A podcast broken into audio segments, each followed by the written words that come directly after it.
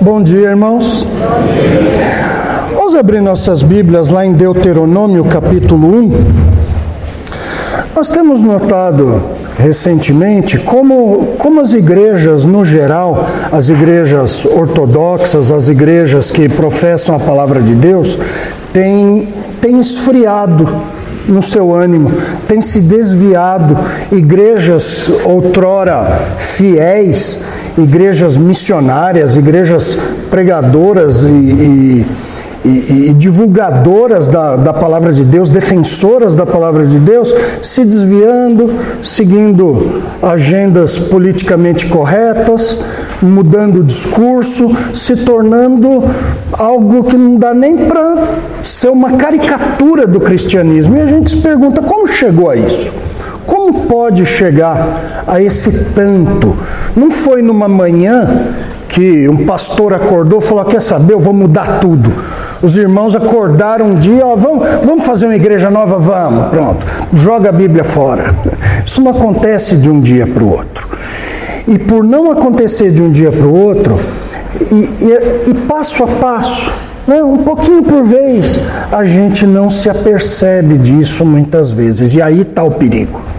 Se alguém convidar você um dia, ó, vamos, vamos roubar um banco. Pensou? Um amigo chega, um amigo de infância chega para você, fala, vamos, vamos ali comigo, ó, vamos ali, né? Em Minas tem muito disso, vamos ali. É, aonde? A roubar o banco. Você não sabe, você vai rir da cara da pessoa, você vai chorar, você não vai. Mas não é assim que o convite é feito para adentrar a vida do crime é um passo por vez. Por isso nós vamos olhar para hoje, ou vamos olhar hoje para um texto onde o povo de Deus, passo a passo, foi se desviando do bom ao mau relacionamento. Nós vamos tomar Israel aqui como exemplo. Alguém pode pensar, mas Israel nunca teve um bom relacionamento. Se nós olharmos para nós, o nosso bom relacionamento também é limitado. O nosso bom relacionamento é o relacionamento de pessoas pecadoras, assim como foi Israel nos seus melhores dias. E nós vamos pegar Israel num, num momento razoável e ver como passo a passo ele foi se desviando da vontade de Deus até chegar no ponto em que a rebeldia se tornou declarada. E aí Deus acabou lidando com eles de um modo diferente. Para quê? Para nos servir de alerta. Alerta num tempo em que parece que nós estamos nadando contra a correnteza.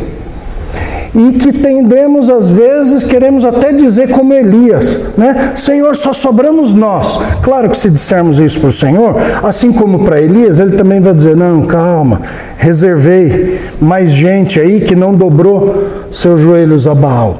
Mas talvez assim como Elias, nós estejamos no meio onde a gente não vê esse remanescente ao nosso redor.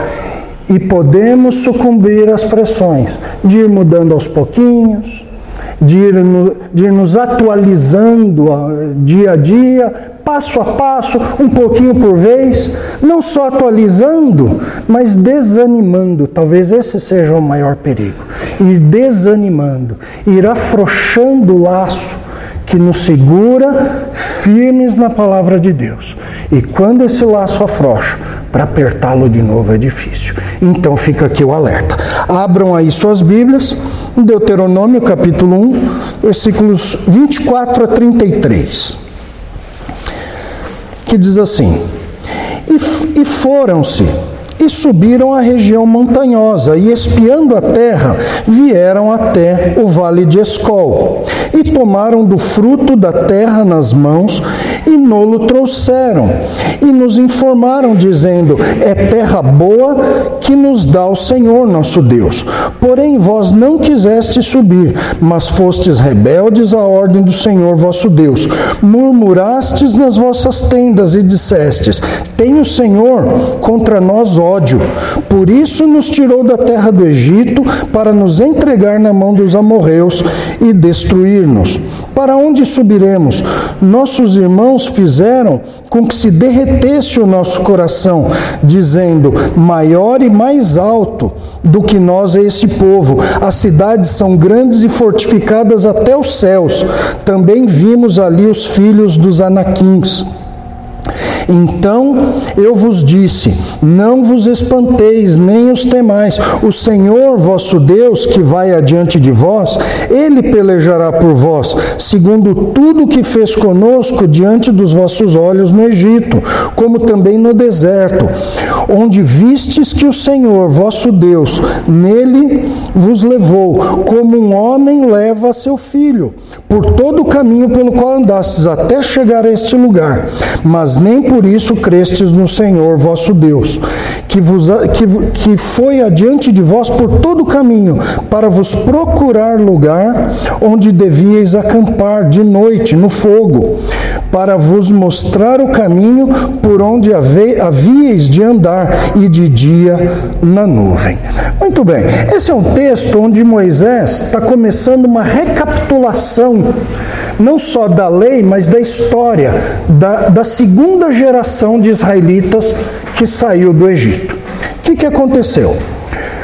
Os israelitas saíram, saíram do Egito, acamparam nos pés do Monte Sinai, ficaram por volta de um ano ali, onde eles receberam a lei, onde eles construíram um tabernáculo, onde eles tiveram bons e maus momentos, até que no, no ano seguinte eles partiram dali em, em rumo à terra que Deus prometeu a eles, até chegar no limite sul dela no limite sul. É como se tivesse vindo do Uruguai e tivesse parado ali na fronteira. E a fronteira era mais ou menos a cidade de Cádiz. De lá, o que, que aconteceu? Eles enviaram espias. O próprio Senhor os, os ordenou que enviasse espias para o local.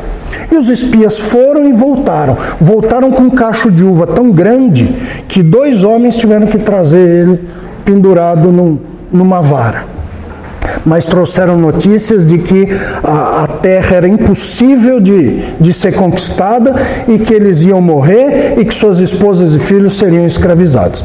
E aí o povo fez o quê? Ah, quem dera a gente ter ficado no Egito, a gente devia ter morrido no deserto e quiseram voltar.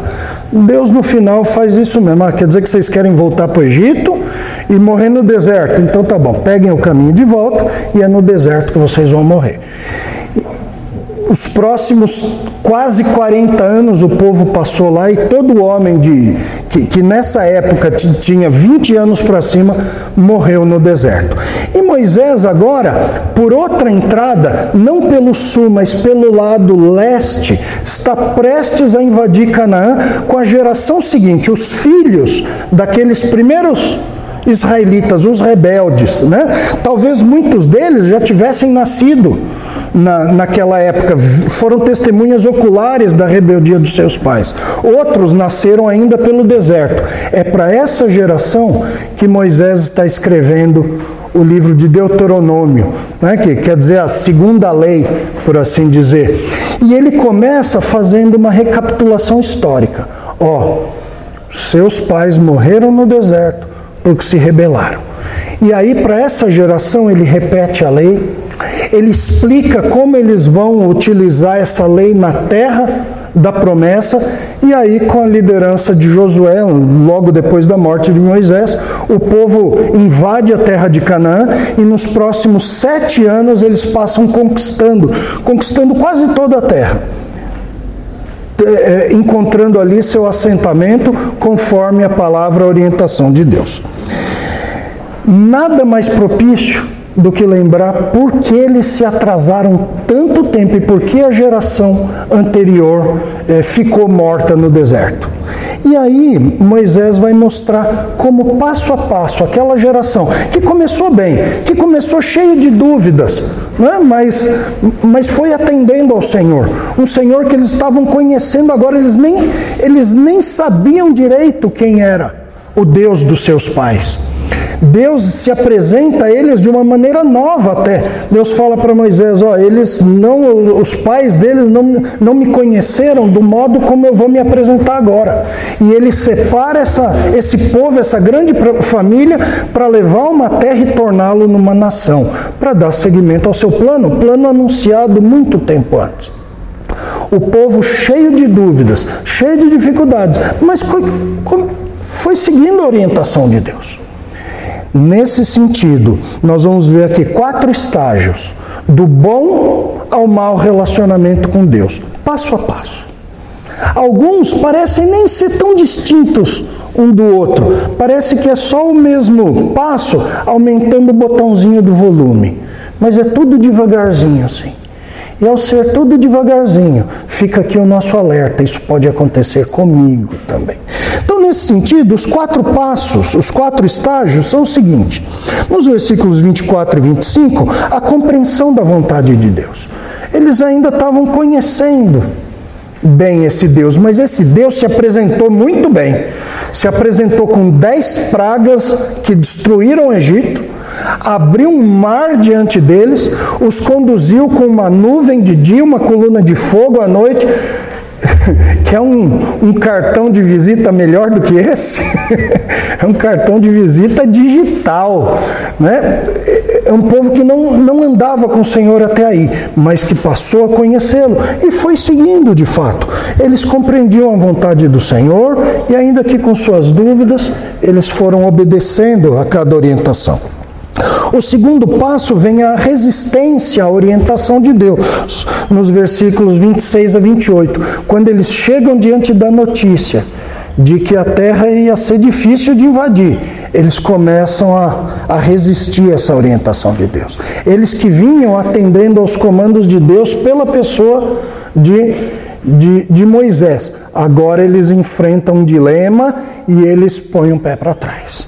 Na sequência, o, Senhor os exorta, mas eles rejeitam a exortação vinda de Deus, a rejeição da exortação vinda de Deus, nos versículos 29 e 32, até chegar no, no, quarto, estágio, no quarto estágio, que é o, o menosprezo do conhecimento de Deus. Não importa, nada do que eles conheceram de Deus mudou aquilo que eles que, que, que, ele, que eles iam viver, viver dali para frente. É como se eles voltassem a não conhecer o Senhor e o que eles conheceram, eles desprezaram.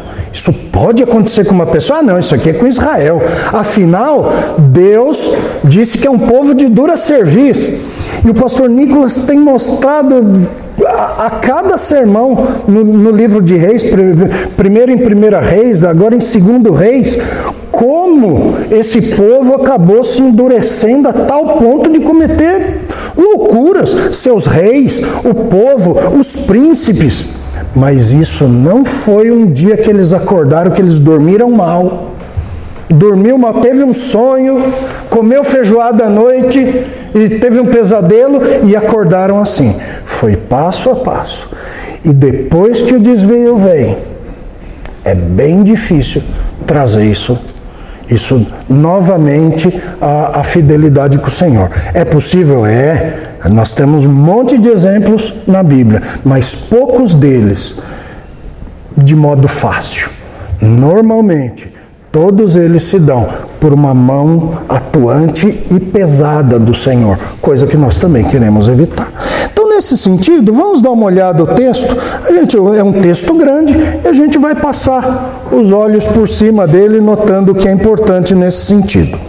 Então, notem aí a, os versículos 24 e 25 que diz: E foram-se e subiram à região montanhosa, e espiando a terra, está falando de quem? Está falando dos espias. Isso aqui, Moisés está fazendo uma recapitulação do livro de Números, nos capítulos 13 e 14, no qual os espias são enviados à terra, eles andam por toda ela, eles fazem que são viajantes, mas eles olham as cidades, olham os, os moradores, olham os guerreiros, olham os caminhos, eles estão se preparando para uma incursão militar, para trazer as notícias, notícias que deviam ser apenas informativas e úteis para a invasão, mas não foi isso que aconteceu que esses espias fizeram? Eles espiaram a terra, vieram até o vale de Escol e tomaram do fruto da terra nas mãos e nolo trouxeram e nos informaram, dizendo: É terra boa que o Senhor, é, que, que nos dá o Senhor nosso Deus. Vamos lembrar um pouquinho qual o histórico desse povo até chegar aqui. Um povo que vivia escravizado no Egito, a quem Deus mandou Moisés. Moisés chegou lá e falou: ó, O Senhor quer que a gente saia do Egito e vá adorá-lo. E ele vai para o Faraó e fala: O Senhor, nosso Deus, manda que libere o povo para ele ir três dias no deserto sacrificar o Senhor. faraó na hora falou: não conheço esse Deus aí. Primeira coisa. Segundo, que história é essa de, de, de vou ali? Vamos ali sacrificar. Aqui quem manda é a gente, esse povo é escravizado. E quer saber? Eu acho que eles estão com tempo livre demais. Se eles estão pensando em sacrificar, eles estão ociosos. Quer saber o que eu vou fazer? Eu vou. Eu, é, é, é, a solução Roboão que o pastor Nicolas leu no texto de hoje. Né? Ao invés de ser bondoso, responda uma palavra mais dura ainda. Então, a partir de hoje, nós não vamos dar palha para os israelitas fazerem os tijolos, porque era esse o serviço deles. Eles estavam sendo escravizados, subjugados pelos egípcios, para fazer tijolos para as construções eh, para a expansão das construções que os egípcios tinham. E para isso, os, os egípcios traziam palha de longe, a palha era misturada no meio da, da terra, que era se, se, seca em blocos, é o que no, no, Nordeste se chama de adobe. Não é adobe aquele programa, não. É um adobe de barro mesmo. Então, eh, se a vaca ficar lambendo ele, às vezes eh, tem isso, né? A vaca lambe, ela chega a gastar o negócio, porque não é um tijolo queimado. Então ele precisa ter resistência da palha, é, o, é a ferragem no meio da construção. Os egípcios falaram: Nós não vamos mais arrumar, eles têm que ir buscar, não era pertinho, eles têm que buscar e eles têm que nos entregar a mesma quantidade de tijolos. E se não entregavam, apanhar. Foi o que aconteceu. Aí o povo começou a reclamar com Moisés. Falou, Moisés, o que, que a gente fez para você? Para você vir aqui e trazer esse problema. Moisés volta para o povo. Volta para Faraó. E Faraó endurecido conforme a, as instruções do Senhor. E conforme a previsão do Senhor. Deus falou: Eu vou endurecer o coração do Faraó, porque eu quero mostrar nele o meu poder. Eu quero que os israelitas me conheçam. Eu quero que o meu nome seja proclamado no mundo. Então eu vou endurecer o Faraó e vou, e, e vou tirar meu povo com mão poderosa. E aí começam as pragas.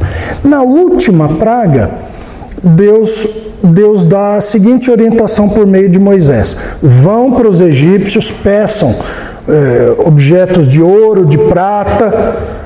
Era uma orientação meio estranha.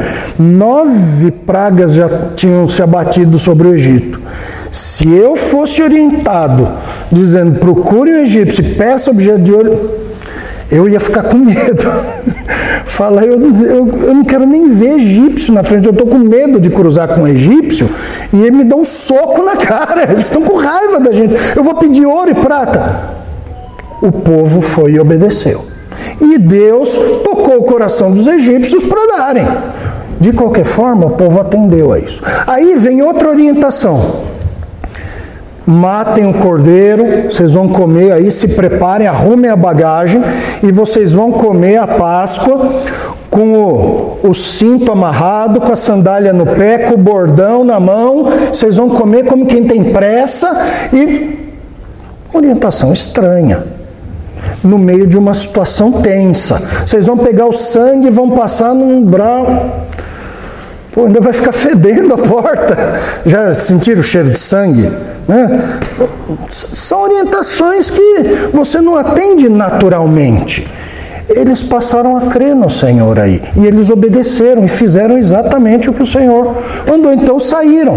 Veio a última praga, destruiu os, matou os primogênitos do Egito, poupou os israelitas e eles tiveram permissão para sair o Senhor no caminho acabou protegendo, porque a, a, a, o ânimo egípcio mudou e Faraó mandou o seu exército atrás deles. O Senhor os protegeu, eles, eles murmuram de novo, eles, eles não se rebelam, mas eles reclamam na, na, na, na beira do mar. Ah, o Senhor nos trouxe aqui porque não tinha sepultura suficiente no Egito. Deus fala, ó, fala para o povo, marchar agora. Já deu de pedir. Eu já ouvi. Diga ao povo que marche. Abriu o mar, o povo obedeceu. Você diante do mar aberto, vai, passa lá. é preciso ter um pouquinho de fé para atender essa ordem. E o povo foi.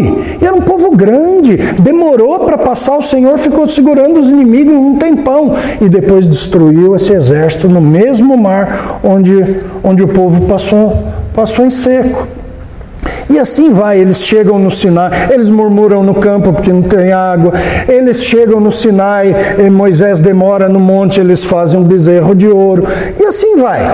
São servos, ora bom, ora maus. Na verdade, na Bíblia, os bons servos têm esses momentos. Davi teve seus bons e seus maus momentos. Ezequias teve seus bons e seus maus momentos.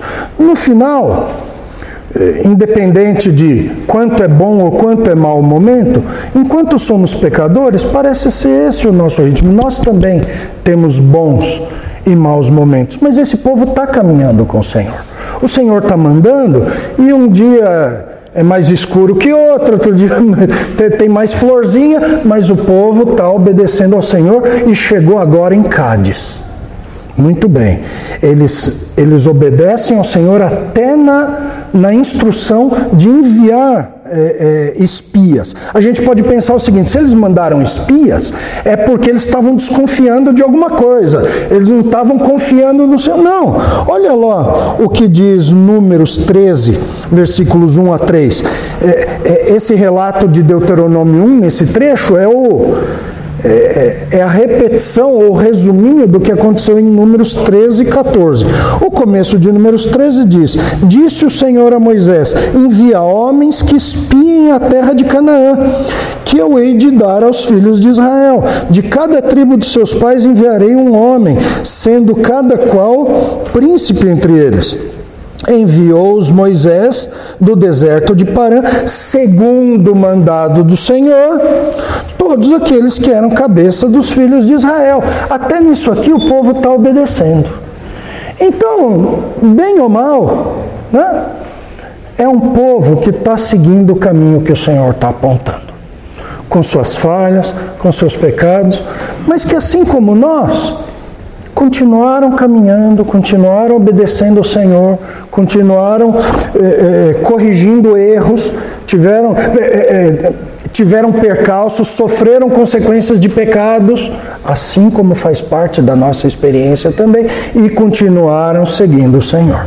Então, nesse, nesse momento, nós encontramos um Israel que, ainda que falho, compreende a vontade de Deus e a segue. Um dia melhor, um dia pior, mas continua seguindo o Senhor. Olha agora o que acontece a partir do versículo 26, quando o povo entra nesse segundo estágio de resistência à orientação. O texto diz: Porém, vós não quiseste subir. Aqui mudou o negócio. Porque em outras ocasiões o pessoal murmurou, o pessoal reclamou, o pessoal não entendeu, o pessoal eh, quis comer carne. Mas aqui eles, eles iniciaram uma nova atividade na sua caminhada com Deus. Eles desobedeceram. O Senhor mandou eles ir e eles disseram: não vamos. Como foi isso? Versículo 26 continua: Mas fostes rebeldes à ordem do Senhor, murmuraste na, murmurastes nas vossas tendas e dissestes: Tem o Senhor contra nós ódio, por isso nos tirou da terra do Egito para nos entregar na mão dos amorreus destruir, e destruir-nos. Para onde subiremos? Nossos irmãos fizeram com que se derretesse o nosso coração, dizendo: Maior e mais alto do que nós é este povo, e as cidades são grandes grandes e fortificadas até os céus. Também vimos os filhos dos anaquins. Bom, aqui está o primeiro episódio do Jornal Nacional. Notícias exageradas, notícias é, é, preocupantes, notícias com a intenção de, de criar caos, de criar pânico no povo, que fizeram o quê? Trouxeram medo, incerteza e uma fé vacilante no povo. Que, que, qual, qual foi a notícia de 10 dos, 10, do, do, dos 12 espias? A terra é maravilhosa, né? Eles já disseram isso no versículo 25. Mas depois ele diz: só que é impossível de, de dominá-la. As suas muralhas sobem até os céus. É óbvio que isso aqui é um, é um exagero. Mas eles quiseram com isso transmitir a ideia de que era impossível invadir a cidade. Como é que se invadia uma cidade? Como é que era a guerra da época? Hoje a guerra da época é jogar míssil de longe, é invadir com tanque, é vir com avião jogar bomba. Né? No final de tudo é que o exército vem atrás. Né? Na época não. Na época era só exército. Na época era o exército que tinha que vir. E, e a primeira coisa que o exército ia enfrentar, talvez enfrentasse um inimigo no campo aberto. Né? Se o inimigo fosse mais forte, ele ia sair da cidade e enfrentar a batalha, uma batalha franca no campo. Mas quem invadia, normalmente já tinha feito as contas e já sabia que era um exército mais poderoso, eu tinha confiança nisso.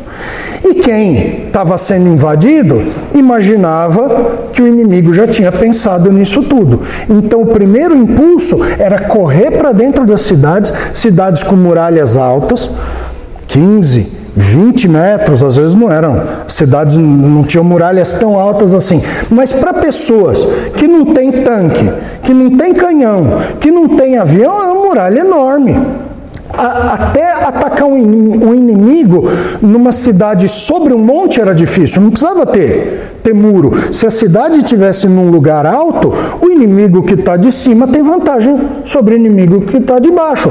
Especialmente quando não se tem a pólvora, que faz o mesmo tiro que desce subir na mesma velocidade. Eles não tinham isso. Era, era correr morro acima com a perna. E era correr com a perna contra pedras, contra flechas, contra um inimigo que estava acima, contra um inimigo que estava esperando eles lá de cima, descansado, enquanto eles se cansavam subindo. A guerra era um negócio complicado. Com muro, pior ainda, tem que subir por escada. Como é que eu vou subir uma escada com o inimigo lá em cima? Oh, vem aí, quer a mão? Não, tacando pedra, tacando flecha, tacando óleo quente. Isso é, é, é um pouco posterior. Mas você está em cima, você tem todas as vantagens. Então o que eles faziam? Eles cercavam a cidade e ficavam às vezes anos ali. Mas para ficar anos ali, eles tinham que, que ter um domínio completo, não só sobre a cidade invadida, mas sobre as cidades é, de, de uma coligação que viriam em socorro. Precisavam ter um exército poderoso para isso, para enfrentar a batalha quando ela saísse do muro. Mas eles descobriram que esse povo tinha até gigantes, tinha até anaquins e não era nem um Skywalker. não precisava ser, não precisava ser. A gente vê o relato da vitória de Davi sobre Golias e nota claramente o milagre de Deus, a intervenção de Deus. Porque um menino pequenininho vencer um, um gigante foi um feito que declarava que a mão do Senhor estava estava uh, os abençoando, estava os protegendo, estava impulsionando eles sobre os inimigos. O povo viu essa notícia exagerada e temeu, a fé acabou. Até aqui, o povo reclama, não entende, que queria comer cebola que, que tinha no Egito, estava com saudade do tempero, não, o, o salzinho de parrilha, né? acho que eles faziam assim um, um temperinho, era, era esse o problema. Agora eles não querem marchar, nós vamos voltar para trás e mais. E aí a murmuração veio a tal ponto que que eu não lembro antes daqui eles terem chegado nisso. O que, que eles dizem a certo momento no versículo 27? Murmurastes nas vossas tendas e, dissestes: O Senhor tem contra nós ódio. Opa! Chegaram nesse ponto. Chegaram nesse ponto. Aquelas notícias preocupantes, as fake news.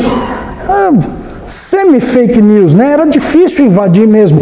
Mas cadê outra parte da notícia que era o Deus de vocês tirou vocês do Egito, uma nação mais poderosa do que qualquer outra dessa terra, e, e destruiu o Egito. Quem conhece egiptologia sabe que no, o, pró, o próximo faraó foi um faraó que não, não teve invasões militares, não teve expansão, perdeu territórios. Por quê? Porque o Egito acabou. Acabou o exército egípcio, acabou a colheita egípcia. O Egito entrou numa fase de pobreza, de recessão, virou Virou quem? A Argentina? A Venezuela, talvez. Pior, talvez. O Senhor tirou eles com essa mão, mas agora eles chegam ao ponto de dizer: O Senhor nos odeia. Por quê? Parece que os dez especialistas, né? Os dez especialistas deles tiveram mais crédito do que, do que Deus, do que a palavra, do que as, demonstra as demonstrações de Deus até ali no coração deles. Eles confiaram na palavra do, dos homens e não confiaram nas palavras de Deus. E olha que essa palavra nem unânime não era. Tinha dois espias lá que estavam firmões. Quem eram? Josué e Caleb. Josué e Caleb falaram: gente, não façam isso. Não façam isso. O Senhor tirou a gente com mão poderosa. O Senhor vai na nossa frente. Apenas não temam. Obedeçam ao Senhor. Não teve jeito. O povo resistiu à orientação de Deus. Deu um medo especial aqui, eles mudaram seus valores e daquele estado inicial de conhecimento da vontade do plano de Deus e de obediência a Ele, ainda que com suas dificuldades, eles entram num estado agora de desobediência. Deus falou: vocês não foram, vocês não quiseram subir vocês foram rebeldes à, hora, à ordem do Senhor. Então aqui tem um, aqui é uma dobradiça feia. O negócio estava subindo, estava melhorando. Essa dobradiça fez eles começarem essa queda na, na sua vida espiritual, no seu relacionamento com Deus e no, no destino que, que os aguarda dali para frente. Tiago nos alerta quanto a esse perigo. O pastor Nicolas pregou um dia desses aí no livro de Tiago. Abram lá em Tiago 1, versículos 5 a 8. Parece que Tiago sabe que servir a Deus não é sempre fácil. Que muitas vezes nós somos plenamente encorajados pelo Senhor para seguir e parece que se não seguirmos Ele, estamos sendo loucos, porque tudo faz sentido no sentido de obedecê-lo, mas nem sempre. Nem sempre, às vezes nós somos postos à prova. E Deus dá exemplos disso, dizendo: Ó, sou eu pondo vocês à prova para ver se são fiéis. Né? Aí você pergunta: para que Deus não sabia? Deus tem seu jeito de lidar com a história e com seus servos. E Tiago parece que antevendo situações difíceis, no qual o nosso coração fica abalado, ele diz lá no capítulo 1, versículo 5 a 8 o seguinte: se, porém, algum de vós necessita de sabedoria, ele acabou de falar de pessoas que estão enfrentando problema e que precisam ter fé e precisam perseverar. E que perseverando, eles são edificados. Então, nessa luta de passar por tribulações, ele disse: Alguém precisa de, de sabedoria, peça a Deus, que a todos dá liberalmente e nada lhes impropera, e ser-lhes-á concedida. Peça, porém, com fé, em nada duvidando, pois o que duvida é semelhante à onda do mar, impelida e agitada pelo vento. Parece essa aqui ser a descrição desse povo nessa época. Quando a fé acabou, eles se perguntam: para onde iremos? não sabe para onde ir, é uma onda para cá e para lá. O mar empurra para cá e vai para lá. O vento sopra do outro lado e vai para o outro lado também. Tiago está alertando desse perigo. Não suponha esse homem que alcançará do Senhor alguma coisa, homem de ânimo dobre, inconstante em todos os seus caminhos. A descrição completou. Completou-se a descrição. A, a falta de fé deles no Senhor ainda que, que não compreendendo os detalhes do plano de Deus, fez com que eles se tornassem como uma, uma onda do mar, sem um lugar fixo, sendo empurrada daqui para lá, sem ter destino, sem ter é, rumo. E mais do que isso, deu a eles um, um ânimo dobre. O que, que, é isso? Um ânimo dobre, um, um coração duplo, um coração que, que, que não sabe para que lado pende, não é um coração fiel ao Senhor. E o que isso produz? Inconstância em todos os seus caminhos. O caminho deles estava bem definido, eles estavam no lugar e o rumo era norte. Era entrar na terra de Canaã. Ah, mas e as muralhas? Que muralha? A do mar que ficou atrás? Ou uma de pedra que o Senhor não tem mais dificuldade de derrubar do que fazer uma de água no meio do mar. Qual muralha?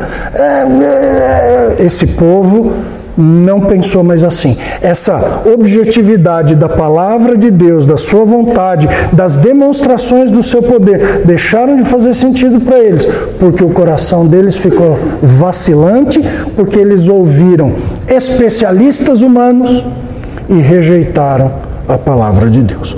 E aí eles vão para o terceiro estágio. O Senhor olha para isso e por meio de Moisés os exorta, por meio de Moisés, por meio de Josué. Olha os versículos 29 a 32. Levantou-se, pois, toda a congregação. Não, não, aqui.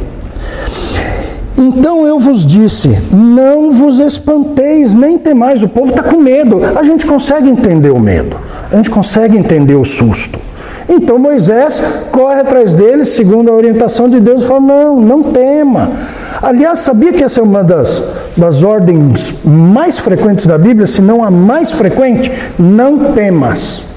No Antigo, no Novo Testamento, ela aparece, Deus sempre falando para o homem: não tenha medo, calma, confie, eu sou o Senhor, está tudo na minha mão, eu estou controlando, eu estou sabendo o que está acontecendo, eu já planejei isso antes, não tem nada novo acontecendo que me pegou de surpresa, não temas, e Moisés fala isso para o povo. Não vos espanteis nem temais. O Senhor vosso Deus, que vai adiante de vós, pelejará por vós. Ele explicou aqui o que ia acontecer. Primeiro, o Senhor vai aonde? Adiante de vocês. Eles já tinham um, um certo, uma certa experiência nisso. Eles estavam seguindo um caminho onde eles seguiam uma, uma nuvem, uma coluna de fogo, o Senhor guiava eles. O Senhor estava presente com eles, o Senhor não mandou um recado não mandou um, um telex, um e-mail, um WhatsApp, falou: diga para eles irem. Não passou um rádio. O Senhor estava com eles. E aqui Moisés diz: o Senhor não está só conosco, ele está na nossa frente. Ele está caminhando na nossa frente. E sabe o que? Ele pelejará por vocês. Essa é uma luta que o Senhor tomou para si. E independente dos detalhes, que vão ocorrer, o Senhor está pelejando por nós. O Senhor nos tirou do Egito para dar essa terra. O Senhor disse que vai punir os amorreus que ali habitam. Chegou a hora do Senhor cumprir isso aí. O Senhor vai na frente, pelejando por vós. Segundo tudo que ele fez conosco. Agora ele lembra do passado, passado recente deles. Fala, não é a primeira vez que vocês andam com o Senhor. Basta lembrar. Lembra a última vez que você teve um problema parecido você disse: Ah, agora está tudo perdido, acabou. Ah, vou rasgar as vestes. Lembra a última vez o que o Senhor fez? Essa, isso é algo que nós podemos perguntar para nós. Nós também queremos rasgar as vestes às vezes. Nós passamos por situações que, nas quais dizemos: Ó, oh, já passei por muita coisa, mas que nessa que agora não tem jeito, agora acabou, agora é só pulando do penhasco. Aí você olha para trás fala: peraí, você já. Sei que sua memória é curta, mas houve outras ocasiões em que você ficou desesperado. E o Senhor estava lá com você também. No final daquilo, lembra quando você orou agradecendo?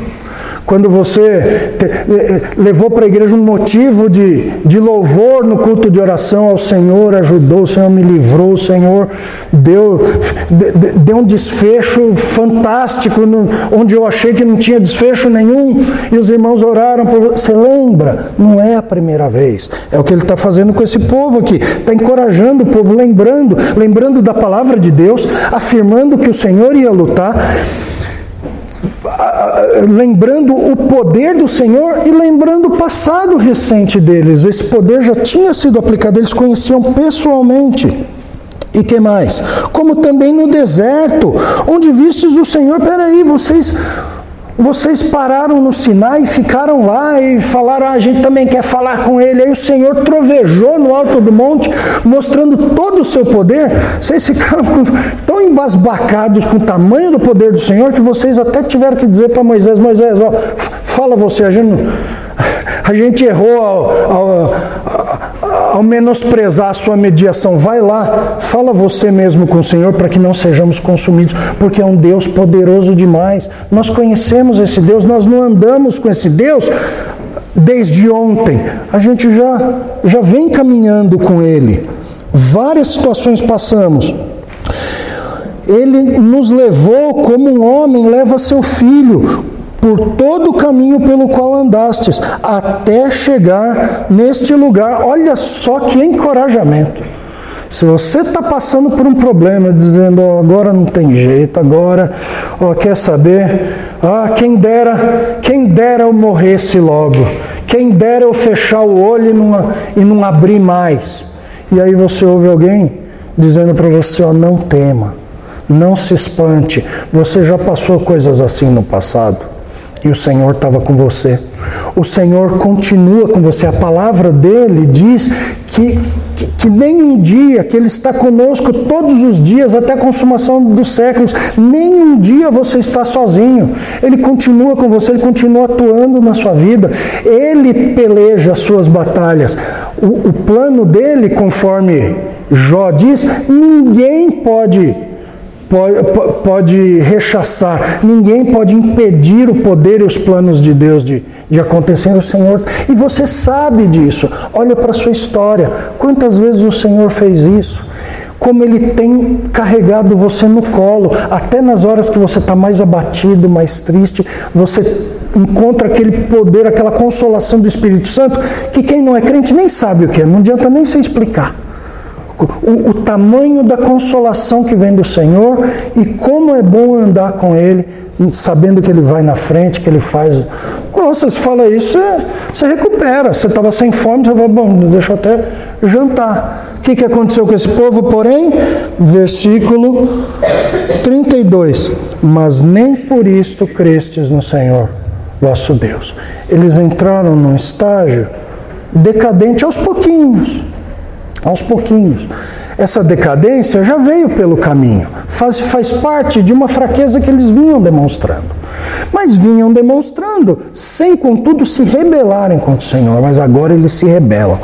Deus diz: vocês não quiseram subir e se rebelaram às ordens. E mais, depois de todo esse encorajamento, nem por isso crestes no Senhor vosso Deus. E aí vem então o estágio final. Ó, primeiro, a compreensão né? e aceitação da vontade de Deus. O segundo, resistência à orientação de Deus. Eu não quero marchar. Agora vem a rejeição da exortação. O que é uma exortação? Um encorajamento, é a correção. Nós erramos, claro que nós erramos. Mas quando corrigidos, nós nos voltamos para o caminho original. Essa é a nossa vida. E a Bíblia nos ensina a exortar-nos uns aos outros. Por quê? Porque é difícil mesmo, mas nós temos um Espírito Santo que habita dentro de nós. E nós temos um povo que está marchando sob a liderança de um general, de um rei, um rei de verdade. Um rei que não morre, um rei que não, não, não é sucedido por outros. Então a gente é corrigido e a gente segue, mas esse povo não quis ser corrigido. Falaram, não quis, o meu caminho é melhor. Eu confio mais na visão desses espias aqui do que na palavra do Senhor. E daqui eu não saio, eu não vou mudar de ideia. Isso levou eles a um menosprezo completo do conhecimento de Deus. Tudo isso que, que, que, do qual eles foram lembrados agora, e que tinha peso e que tinha valor, a partir daqui nada mais valia. Mas e o mar? Não importa. E as pragas que atingiram os egípcios e nós não? Não importa. E o, o sangue na, na, no, no, batente da, da, porta que fez com que a, a, a mão punitiva do Senhor passasse sobre Israel, deixasse ileso Israel e, e abatesse os primogênitos dos egípcios sem que vocês perdessem um de vocês, isso não importa. E o caminho, e o Senhor que, que, que deu água para vocês, que tem dado maná para vocês. Vocês nem plantam mais, vocês só colhem todos os dias e, e comem. Nada disso mais importa. A única coisa que eu quero saber é que o Senhor não tem poder de me, me fazer entrar nessas cidades cujas muralhas chegam aos céus e cujos anaquins, os gigantes, protegem, defendem com espadas do nosso tamanho o conhecimento de Deus daqui para frente valia nada. E o povo disse: Aqui, ó, é, é, versículo 33, Deus ainda falando, Moisés falando, que foi adiante de vós por todo o caminho, lembrando do que Deus fez com eles, para vos procurar lugar que deveis acampar. Aqui é interessante, porque se para vos procurar lugar, uma, uma tradução possível seria para observar um lugar ou para espiar um lugar, era, é a mesma palavra da atividade que os espias foram fazer. O Senhor já vinha espiando a terra, ele quis dizer, antes deles. O Senhor está indo na frente e ele já está procurando lugar para vocês. Ele é como um espia que foi lá, viu a mesma coisa, viu não só o tamanho dos cachos de uva, mas viu o tamanho das muralhas, viu os gigantes, ele sabe o que tem lá e ainda assim ele diz: Vão, porque eu vou dar essa terra para vocês. Ele manda, parece que espias qual era a tarefa dos espias? Voltar e encorajar o povo, segundo o mesmo encorajamento do Senhor. Fazer anotações que seriam úteis para para a invasão da terra. É, informações operacionais aí de, de invasão, de combate. Era essa a função deles, não era trazer um novo pensamento, não era avaliar o Senhor, julgar se Deus está certo ou errado. Parece que essa é, é a realidade dos nossos dias. Deus senta na cadeira dos réus e as igrejas e os pastores ficam lá avaliando. Ah, Deus aqui, se ele fez isso, ele é ruim. Ele não pode fazer isso. Onde já se viu Deus fazer isso? Onde... Ah, então, se, se ele é assim, então ele é o diabo. Já ouviram gente falar assim? Se Deus age desse modo, como a Bíblia diz que age, então lá versículo após versículo, se Deus age assim, então ele é o diabo. Como as pessoas chegam nesse ponto? Como as pessoas se tornam juízes de Deus e dão um veredito de que ele é mau, de que ele é o diabo, de que ele é incapaz, de que ele está em outro tempo, de que ele é machista, de que ele não é progressista, que ele não. Da onde as pessoas tiram isso? Elas não acordam de manhã depois de comer feijoada à noite. Elas vão aos pouquinhos, resistindo à vontade do Senhor, resistindo à palavra do Senhor julgando o Senhor, achando mais sentido em palavras de especialistas do que na palavra de Deus registrada na Bíblia, palavra do Senhor para nós. E, e com esse passinho a passinho, eles chegam no momento e dizem: o Senhor não pode nos guiar. Ele não, esse caminho traçado pelo Senhor é um caminho errado. E se Deus nos mandar por ele, ele é o diabo. O texto continua: De noite no fogo, para vos mostrar o caminho por onde havias de andar, e de dia na nuvem. O Senhor deu um caminho. O Senhor tem, o, o, Senhor não deu uma orientação esparsa, Ele deu um caminho único e Ele está seguindo por ele, Ele está guiando o seu povo por ele. Ah, mas eu quero outro caminho. Por outro caminho você vai morrer no deserto. Qual era o outro caminho que o povo queria? Ah, quem dera a gente pudesse voltar para o Egito, a gente tivesse ficado no Egito, a gente podia ter morrido no deserto, seria melhor. Esse era o caminho do povo. Chegou um ponto no qual Deus os puniu com a própria vontade deles, com o próprio conceito que eles, que eles na sua rebeldia construíram. E esse povo voltou pela estrada que eles fizeram a partir do Egito e lá no deserto morreram. O povo menosprezou tudo que eles conheciam sobre Deus. Para eles agora, Deus, Deus era outra coisa. Outra coisa. Não era um Deus capaz de tirar eles do Egito e, consequentemente, de dar a terra de Canaã. Não era um Deus capaz de tirar eles da escravidão e impedir que em Canaã sua esposa e seus filhos fossem escravizados. Não, era mais um Deus que os livrou da morte nas mãos de Faraó e, e, e que podia muito bem livrá-los da morte, não só nas cidades de, de Canaã, mas no Oriente Médio inteiro, se quisesse lhes dar. Nenhum conhecimento mais importava, era tudo coisa do passado, era tudo coisa de, de, de pastores retrógrados. É esse o primeiro pastor retrógrado da história foi Moisés ajudado pelos seus auxiliares, seus pastores auxiliares, Josué e Caleb. Então eu vou chamar o pastor Nicolas agora de Josué. Sabe que Josué tinha um narizinho assim meio né? Assim, não, nariz simpático, bonito. É isso que eu queria dizer. Talvez Josué fosse bonitão, assim, que nem o, bem apessoado, que nem o pastor Nicolas. Mas o que a gente vê no mundo afora hoje não é novidade. Essas coisas se repetem ao longo da história. Quando a gente estuda a história do, do, do Antigo Testamento, história do povo de Israel, história da igreja, a gente aprende que o homem sempre foi o mesmo, sempre teve os mesmos pecados, sempre as mesmas fraquezas, sempre as mesmas lutas, os mesmos anseios, os mesmos amores. O que muda é a roupa que ele veste, o transporte que ele, que ele toma, a tecnologia que ele usa. Nós somos sempre os mesmos e é por isso que o diabo não precisa inventar tentações novas. As velhas ainda funcionam. E a que funciona ainda é dizer para nós: Deus não é tão sábio assim. O que vocês passaram no passado foi coincidência. O que Deus fez no passado, Ele fez em outro tempo. Daqui para frente Ele não vai mais fazer. Os caminhos de Deus no passado não são mais os mesmos. Hoje Ele Hoje o mundo mudou, o caminho é diferente. Você tem que tomar conta de você. Deus é incapaz de tomar conta de você. Deus não é tão sábio quanto os homens. Afinal, olha quanto que vocês já aprenderam. Deus não fez o homem um ser inteligente? Aproveite da sua inteligência. O homem é tão inteligente que ele pode corrigir até Deus. E essa tentação continua valendo.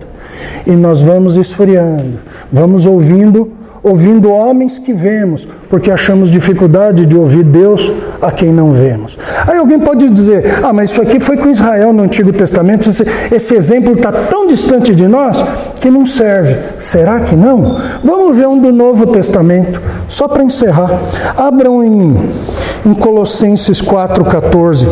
Paulo escreveu a carta aos Colossenses e a de Filemão também, que eu vou ler na sequência mais ou menos entre o ano 61, 62 por aí, quando ele estava em Roma a primeira vez. E ele cita alguém duas vezes como um, um servo ali, um conservo fiel, ativo, alguém que estava ajudando Paulo, um cara chamado Demas. Meu sogro chamava Dimas, esse aqui é o Demas. Colossenses 4,14 diz: Saúda-vos, Lucas. Ele está encerrando a carta. Está mandando abraço, ó, manda um abraço lá para Dona Joana. Tá, fulano aqui está mandando lembranças. O fulano mandando lembranças é Lucas, o médico amado, e também Demas. Parece que tinha duas pessoas ali ajudando Paulo, que fizeram caminho com ele, pelo menos Lucas fez. Aí aqui aparece Demas. Não sabemos onde ele entrou nessa história, mas lá em Roma ele está com Paulo. Ele está com Paulo, ele está ajudando, ele está cooperando. É um, um conservo de Paulo. Em Filemão 24, uma carta que foi enviada junto, praticamente junto, ele, ele encerra dizendo: Marcos, Aristarco, Demas e Lucas, meus cooperadores. Então ele está falando também de pessoas que estão com eles. Só que aqui ele explica o que, que eles são. Ele não está só mandando um abraço. Abraço para meu pai minha mãe para você. Não. O modelo Xuxa dos anos 80. Não, aqui ele está explicando o que eles são.